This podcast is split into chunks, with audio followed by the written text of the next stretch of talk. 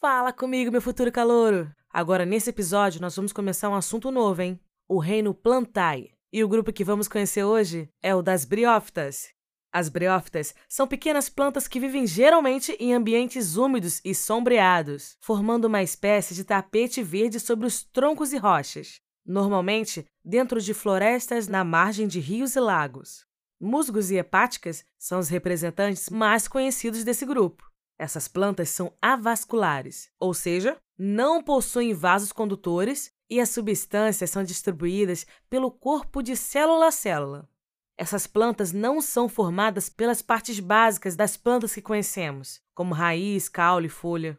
O eixo principal é chamado de caululoide. No caululoide estão os filóides, que se assemelham às folhas, e existem estruturas que servem apenas para fazer a fixação ao solo, chamada de rizóides.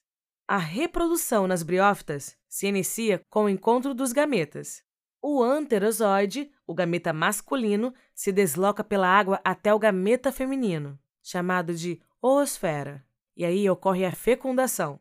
Após a fecundação, ocorre a formação do esporófito, uma estrutura que irá reproduzir os esporos, que vão ser carregados pelo vento até encontrar um substrato adequado. Então forma-se o gametófito. O gametófito tem a forma do musgo, como conhecemos aquele tapetinho verde. E ele que irá reproduzir os novos gametas para reiniciar o ciclo reprodutivo.